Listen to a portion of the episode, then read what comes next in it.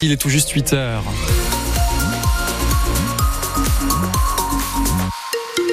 Et quelle joie de voir juste en face de nous, là, à travers les, fenêtres de France Bleu Auxerre, le soleil qui se lève et qui apparaît. Alors, pas de pluie aujourd'hui. Normalement, les nuages qui devraient euh, arriver au fil des heures et nous accompagner tout au long de la journée. Donc, profitez bien de ce réveil avec le soleil. Pas moins de 5 degrés ce matin. Un point sur la météo complète après le journal de Julien Penaud. Bonjour Julien. Bonjour Julien, bonjour à tous. Des tracteurs sur la place des Cordeliers d'Auxerre. Et du fumier devant les portes de la direction départementale du territoire. La FDSEA et les jeunes agriculteurs ont donc remis le couvert hier à l'approche d'un salon de l'agriculture sous haute tension. Le Premier ministre a pourtant répondu à de nombreuses revendications, notamment sur la simplification administrative, mais cela reste des promesses. Christophe Bourdou veut des actes. Il est céréalier à Migène et était hier donc avec son tracteur sur la place des Cordeliers. Ce qu'il faudrait, c'est que le message des politiques soit relayé complètement dans les administrations. Pas plus tard qu'hier, je reçois un mail sur l'instruction de mon dossier PAC que j'ai fait au mois de mai l'année dernière. Donc 9 mois d'instruction, je trouve ça un peu long. Pour nous redemander encore des papiers euh, qu'il faut rechercher, on ne peut pas être sur tous les fronts. Notre boulot, c'est quand même d'être dans les champs, de produire, et pas être uniquement des agents administratifs. Ça nous pourrit la vie et puis ça nous empêche d'exercer correctement notre métier. Vous vivez tout le temps avec l'angoisse du contrôle. Les contrôles en général, ça se passe rarement bien. Vous y laissez toujours des plumes et ça, là, on en a marre. Moi, je suis pas un manifestant euh, euh, totalement convaincu ni acharné.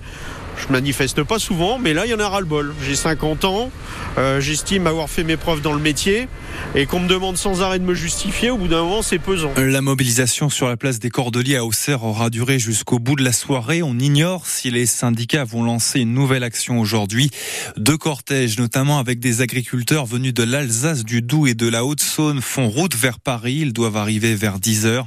Un emmené par la coordination rurale jusqu'à la place des Invalides, l'autre par la FNSEA et les jeunes agriculteurs jusqu'aux portes du salon de l'agriculture. C'est là donc que la colère des agriculteurs va se cristalliser.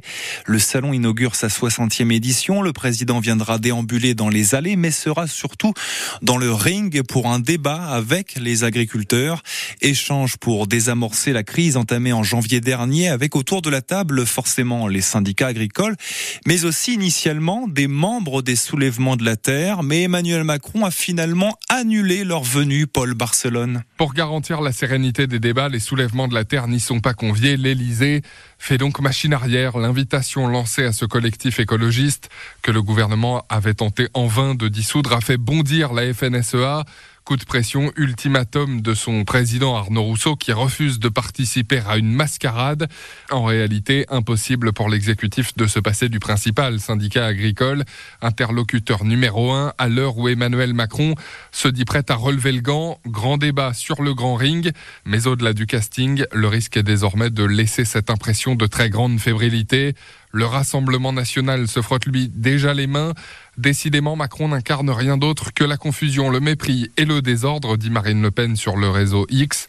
C'est la crainte du gouvernement que la visite du chef de l'État vire au cauchemar et que le lendemain, le RN en récolte les fruits. Paul Barcelone euh, pour euh, France Bleu Auxerre, votre radio qui met à l'honneur les Iconais qui participent au salon. On sera avec des producteurs du fromage Le Sous-Main-Train dans le journal de 8h30. Plus de 6000 foyers privés d'électricité dont Lyon à cause des fortes rafales de vent. Notre département, toujours en alerte jaune pour vent violent, a été frappé de plein fouet par la tempête Louis, la plus violente depuis le début de l'année. Les intempéries ont provoqué la mort d'un automobiliste noyé hier dans sa voiture dans les Deux-Sèvres. 90 000 foyers dans le noir, surtout donc dans le nord de la France. Dans Lyon, c'est en puisé que ça a soufflé le plus. Les deux tiers des coupures ont été rétablis dans la soirée. Mais pour le reste, il faudra attendre cet après-midi. Attention, des trains sont supprimés au départ d'Auxerre à cause de ces mauvaises conditions météo. La grève des aiguilleurs de la SNCF pour demander notamment de nouvelles embauches perturbe également le trafic ferroviaire. La ligne La Roche-Morvan est totalement coupée. Il y a des bus de substitution. La ligne Paris-La Roche est, elle, très perturbée. Surveillez donc le site internet de la SNCF pour savoir si votre train est supprimé.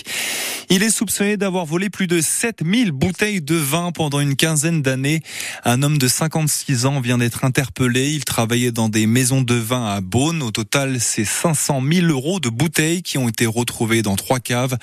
Il sera jugé en août prochain.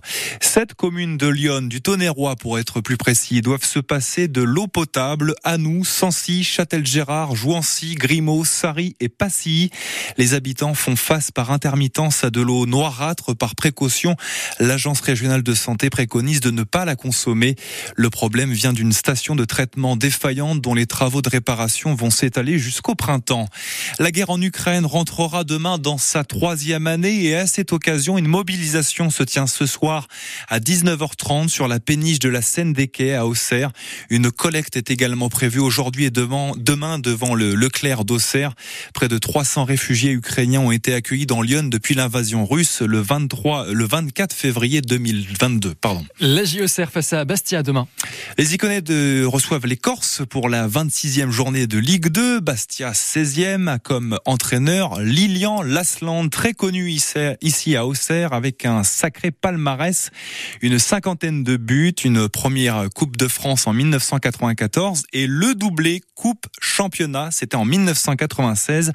Mais son nom était aussi associé à jamais à l'une des plus grosses désillusions de l'histoire du club en Coupe de France, en Coupe d'Europe, Nicolas Fillon. Pour les supporters auxerrois, Lilian Lasland, c'est une action au parfum d'amertume. Ah bah, à Dortmund, but refusé alors qu'il était complètement valable. Putain, j'étais devant ma télé, je crois que j'aurais cassé ma télé. Un but refusé, injustement. Il a été volé, volé. Ah oui, parce que moi je pense qu'ils auraient pu aller en finale. 5 mars 1997, quart de finale allée de Ligue des Champions, la GIA est menée 1-0 sur la pelouse de Dortmund. Ambiance brûlante au Westfalenstadion. 45e minute, coup franc au Serrois, Alain Goma dévie le ballon d'un super coup de boule dans la surface pour Lilian Lasland qui décolle du sol et claque un magnifique ciseau retourné au fond des filets. Oui Oh, quel but. Oh, quel but Ah, il est Oh non, il est refusé L'arbitre espagnol José Garcia Aranda annule le but quelques secondes après l'avoir accordé. Motif Peut-être jeu dangereux. Oui, uniquement jeu dangereux. Un défenseur allemand s'écroule dans la surface en faisant semblant d'avoir été touché par la semelle de Lasland, extatique puis incrédule. La GIA finira par perdre 3-1 ce match aller avant de s'incliner 1-0 au retour à la baie des Champs. Un goût de cendre dans la bouche, dira Giroud, jamais remis de ce scandale arbitral et de cette élimination en Ligue des Champions. Lilian Lasland explique lui ne plus ressentir d'injustice presque 30 ans après. Ce but n'a pas été validé. Un des plus beaux buts de, de l'histoire de Lilian Lasland, sûrement. Mais enfin bon, c'est la vie. 1-0 à la mi-temps. Agia Bastia demain soir et on en reparle dès ce soir à 18h dans 100% Agia avec Nicolas Fillon.